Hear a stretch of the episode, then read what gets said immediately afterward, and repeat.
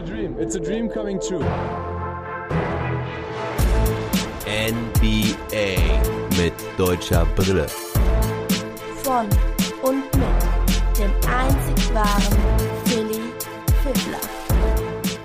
Lakers vs. Celtics, die zwei traditionsreichsten und auch erfolgreichsten Franchise der NBA-Geschichte, spielten heute Nacht gegeneinander. Aus deutscher Sicht bedeutet das auch Dennis Schröder gegen Moritz Wagner. Sehr cool, dass wir zwei deutsche Dudes dabei haben, die für diese beiden Franchises spielen. Das muss man sich immer wieder mal bewusst machen. Heute Nacht gab es auch nur vier Spiele, deswegen konzentriere ich mich voll und ganz auf dieses Spiel. Es gibt also zunächst den Game Report dazu, dann gehe ich ein bisschen mehr auf das Spiel der Cavaliers gegen die Warriors ein, wo Hartenstein leider aber nur kurz zum Einsatz kam. Und dann gibt's auch noch die Ergebnisse und Stats der anderen beiden Spiele. Zum Abschluss habe ich noch ein paar News für euch. Ansonsten hoffe ich, dass ihr euch von Boom Shaka Luka, Luka Magic erholt habt. Ich war auf jeden Fall gestern den ganzen Tag richtig gut gelaunt nach diesem Ding. Da weiß ich dann auch wieder, warum ich diesen Daily Hustle mache, um solch geilen Scheiß live sehen zu können. Da ging ja dann auch gestern einiges durchs Netz. Mein Favorit war das neue NBA-Logo, welche die Silhouette von Luca beim Wurf dieses Game Winners darstellt. Richtig nice das Ding. Jetzt aber zurück zur heutigen Nacht und dann war's das auch für heute. Diese Folge wird euch präsentiert von meinem Partner Spoof, euer Portal für Sports und Gaming. Checkt Spoof gerne aus auf Instagram, YouTube oder sportslove.de. Spoof wird geschrieben S-P-O-O-V-E. Das Duell der Lakers gegen die Celtics ist auch das Duell des Fünften aus dem Westen gegen den Fünften aus dem Osten. Es ist das erste Mal, dass in LA Fans zugelassen sind. Um die 2000 müssten da da gewesen sein. Die Lakers starten mit Schröder, KCP, Matthews, Kuzma und Gasol.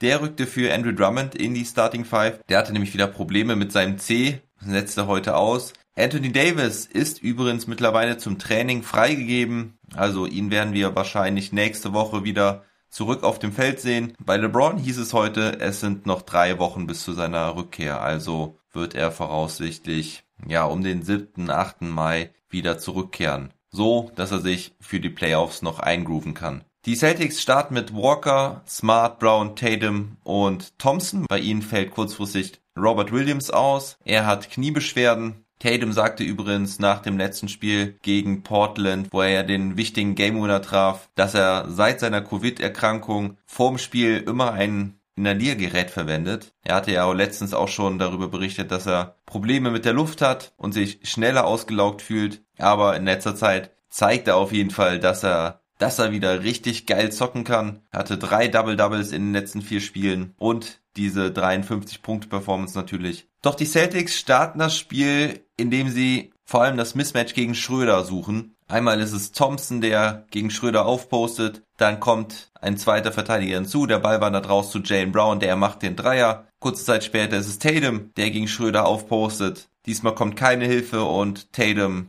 punktet für zwei. Die Celtics mit dem deutlich besseren Start. 18 zu 4 steht es nach ein paar Minuten. 14 Punkte davon haben sie in der Zone gemacht. Die Probleme der Lakers sind einmal das Rebounding. Nach 10 Minuten hat Thompson mit seinen 5 Rebounds genauso viele wie alle Lakers zusammen. Und das andere Problem ist, dass die Lakers wie gegen die Hornets am Anfang des Spiels Probleme mit ihrem Dreier haben. Nur einer der ersten neun findet sein Ziel. Schröder geht nach sechs Minuten punktlos vom Feld. Für ihn kommt Alex Caruso, Frank Vogel setzt aber eh früh auf die Bank, weil die Starter es nicht gebacken bekommen. Nur Kuzma darf noch etwas länger auf dem Feld sein. Und die Bank der Lakers macht das dann auch deutlich besser. Allen voran Taylor Horton Tucker, der zwar zwei ganz miese Backsteine von Downtown wirft, doch er punktet am Korb. Zehn Punkte für ihn im ersten Viertel. Er kam bereits nach eineinhalb Minuten für KCP, der da schon zwei Fouls hatte. Die Bank kann den Rückstand verkürzen. Die Starting Five nur mit fünf Punkten im ersten Viertel. Da hatte die Bank der Lakers dann sogar schon 18. Lustigerweise hatten vorm Spiel Charles Barkley und Kenny Smith auf Kuzma und Schröder gesetzt, als sie gewettet haben, wer denn die meisten Punkte für die Lakers macht. Beide blieben punktlos im ersten Viertel. 31 zu 32 für die Celtics nach dem ersten Viertel. Und im, im, zweiten Viertel haben beide Mannschaften dann so ihre Problemchen. Die Celtics halten die Führung so zwischen 5 und 10 Punkten. Schröder kann seinen ersten Midrange-Jumper von der Baseline aus dem Dribbling treffen. Luke Cornett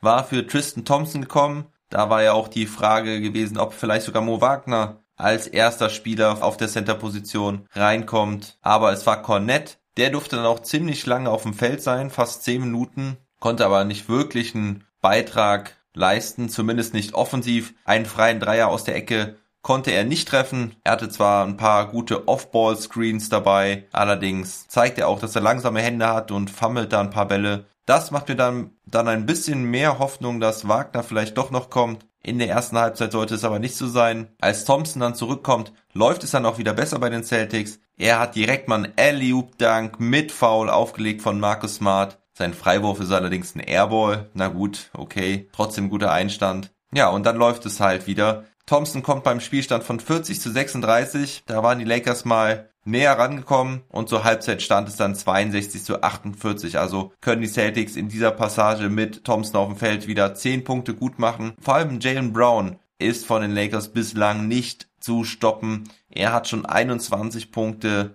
und hat nur einen einzigen Fehlwurf dabei. Die zweite Halbzeit starten die Lakers dann aggressiver und auch besser. Schröder mit einem Pull-up im Pick-and-Roll-Game mit Marc Gasol. Gasol jetzt auch ziemlich im Fokus. Er kann drei Dreier hintereinander verwandeln und hat auch defensiv seinen Impact. Haut da Jalen Brown beim Fastbreak den Ball aus der Hand. Doch die Offense des Celtics läuft auch weiter gut. Smart trifft einen Dreier, Walker mit einem Midrange-Jumper und einem Dreier aus der Ecke und so halten die Celtics die Lakers auf Abstand. Nach einem Schröder Pull-Up 3 und einem Kuzma Dreier nach Assist von Harrell sind es nur sieben, aber die Celtics antworten erneut mit einem weiteren Dreier von Smart und weiteren erfolgreichen Drives von Jalen Brown. So führen die Celtics mit 91 zu 79 nach drei Vierteln. Im ersten Aufeinandertreffen der beiden Mannschaften Ende Januar kam jetzt die Phase, wo die Lakers das Spiel zu ihren Gunsten drehten. Da war es allerdings LeBron James, der die Bank anführte.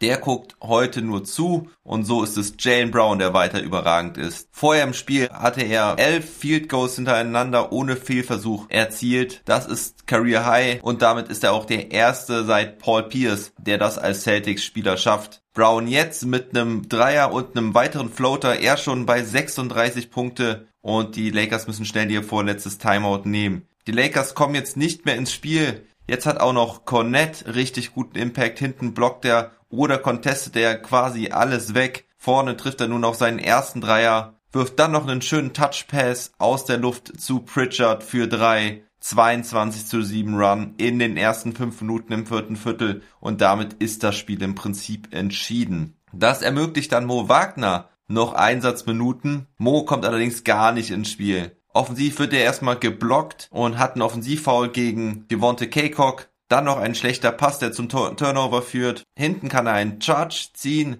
aber beim zweiten Versuch einen Charge zu ziehen, bewegt er sich. Taylor Horton Tucker zieht da zum Korb und macht den And One. Die Reserve der Celtics kriegt gar nichts hin. Auch Carson Edwards und Draymond Waters sind ohne Impact und ohne echte Spielidee. Meistens kommt da nur irgendein Verzweiflungswurf bei raus. Und so mausern sich die Lakers so langsam wieder ran. Die Führung war bei 27 Punkten. Jetzt sind es noch 13 Punkte bei, bei drei verbleibenden Minuten. Also wir haben hier eigentlich wieder ein Spiel. Stevens nimmt ein Timeout, vertraut weiter auf seine Reserve, aber es wird nicht besser. Stevens muss dann doch nochmal seine Starter bringen. Die sind aber auch nicht mehr warm und der Vorsprung schmilzt weiter auf nur noch 5 Punkte bei 78 verbleibenden Sekunden. Alter Falter, was machen die Celtics hier? Mo musste genau wie Edwards, Neesmith, Waters und Oakley wieder runter und jetzt kann auch Brown wieder treffen. Glück für die Celtics, dass die Lakers auch ein paar Freiwürfe liegen lassen. Ante Tecumpo und Kaycock verwerfen ein paar. Frank Vogel bringt seine Starter nicht mehr rein und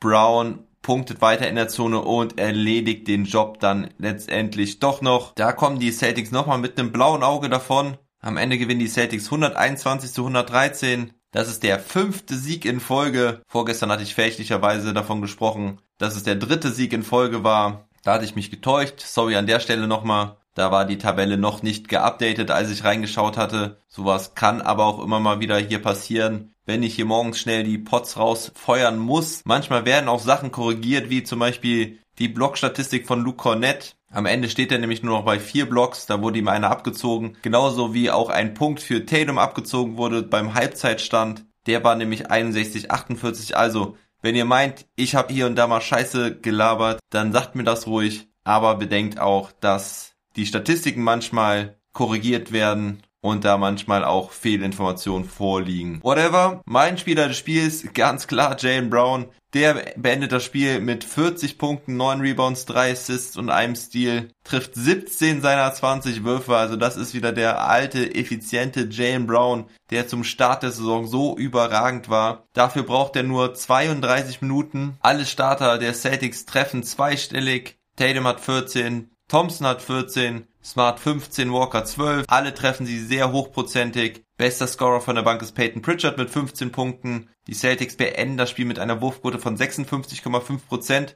Die wurde allerdings sehr gebeutelt durch die schlechte Schlussphase. Sie waren da Anfang, Mitte des vierten Viertels bei über 60%. Die Dreierquote ist immer noch ordentlich mit 43,8% bei 32 Versuchen. Und im Großen und Ganzen auf jeden Fall ein verdienter Sieg für die Celtics. Die Lakers wieder zu limitiert ohne LeBron, AD und Drummond, wobei Drummond jetzt natürlich nicht das ganz große offensive Portfolio mitbringt. Bester Scorer bei den Lakers war Taylor Horton Tucker mit 19 Punkten, 7 Rebounds und 7 Assists. Außerdem hatte er 3 Steals in 27 Minuten. Marc Gasol, einer der positiven Überraschungen des heutigen Abends. Er hatte 18 Punkte, 4 Rebounds und 3 Assists, traf 7 seiner 10 Würfe, 4 Dreier insgesamt und ansonsten stach nur noch Ben McLemore sehr positiv heraus. Der hatte 17 Punkte inklusive eines schönen Danks kurz vor Schluss. Dennis Schröder beendet das Spiel mit 8 Punkten und 8 Assists, traf 3 seiner 8 Würfe, hatte keinen einzigen Turnover, das ist auf jeden Fall sehr positiv. Die Lakers sowieso mit nur 8 Turnover insgesamt. Sie scheinen da jetzt auch großen Wert darauf zu legen, sich wenig Turnover zu leisten, um so ihre Siegchancen zu erhöhen. Heute sollte das nicht klappen.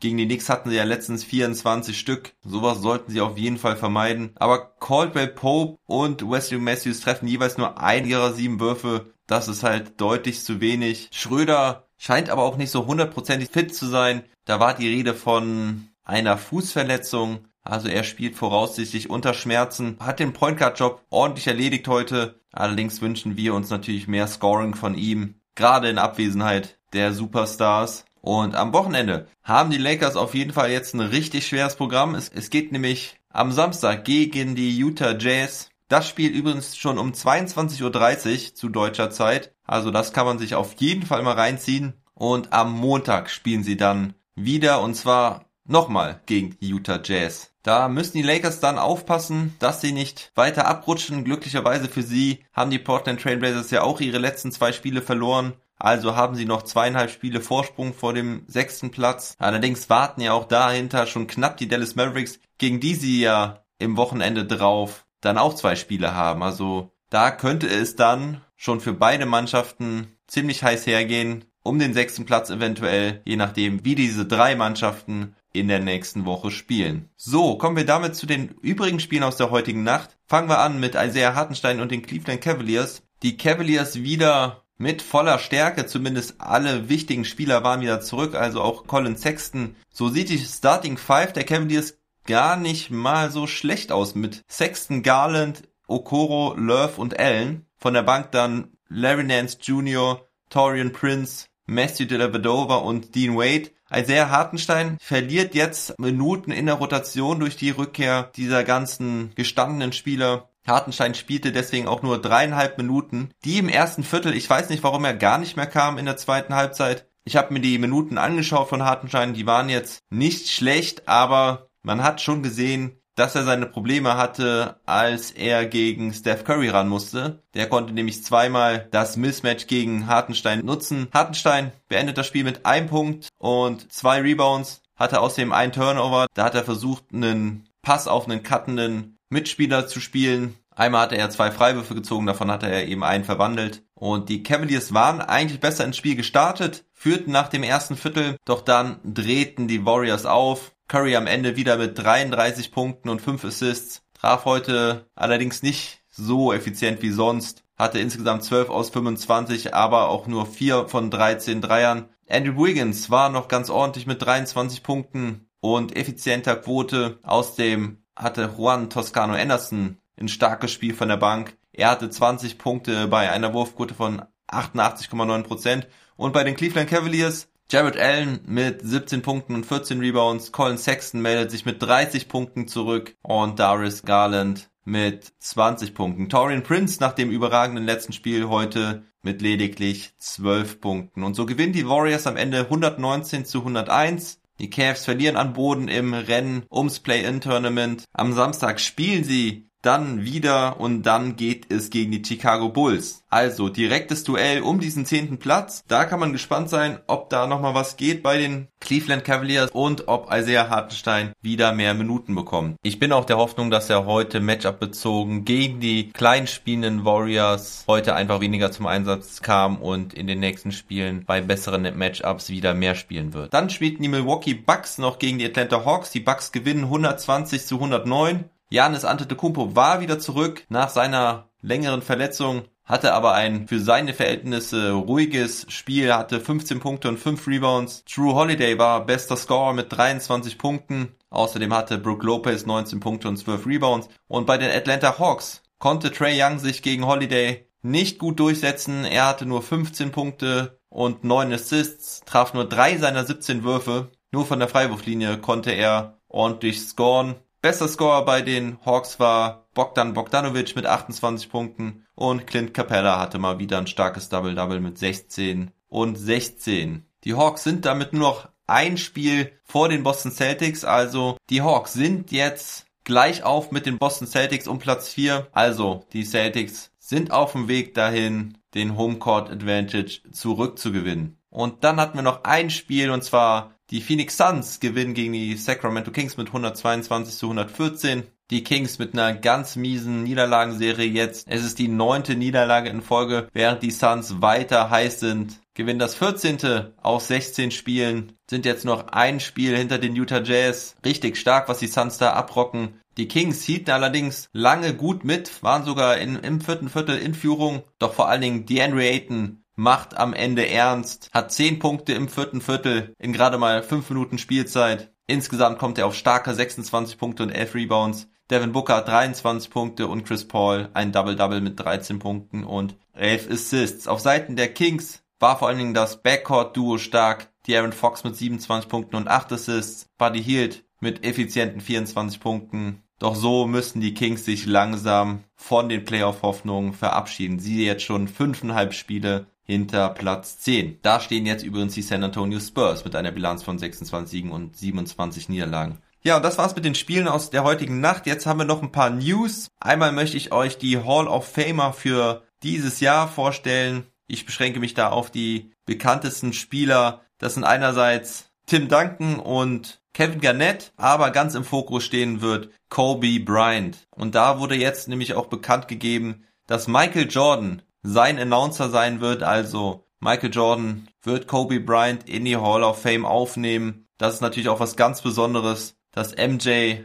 sicherlich einer der besten Spieler aller Zeiten, wenn nicht der beste Spieler aller Zeiten. Er hat also die Ehre, Kobe Bryant aufzunehmen. Das ist, denke ich, auf jeden Fall eine News wert. Und dann gibt es traurige Nachrichten von Lamarcus Aldridge. Der beendet nämlich überraschend seine Karriere. Er hat einen Brief an die Öffentlichkeit verfasst, in dem er sich erklärt, er hatte Herzrhythmusstörungen nach seinem letzten Spiel. Die waren während dem Spiel aufgetreten und er beschrieb, dass er nachts im Hotel weitere Probleme hatte, richtig Angst um sein Leben hatte. Er sprach von der scariest night of his life und er hat sich dem Team erklärt, hat sich bei seinen Franchises bedankt und blickt auf eine tolle Karriere zurück. Das kann ich definitiv bestätigen. Leider ohne Ring geblieben, aber gerade zu den Portland Trailblazers Zeiten habe ich ihn auch ganz schön abgefeiert. Ich habe auch noch ein T-Shirt von ihm oben rumliegen. Das werde ich heute mal anziehen. Ja, und abschließend bleibt eigentlich noch ein Programmtipp. Heute Nacht spielen die Pacers gegen die Jazz schon um 21 Uhr. Das gibt es normalerweise Freitagabends nicht. Also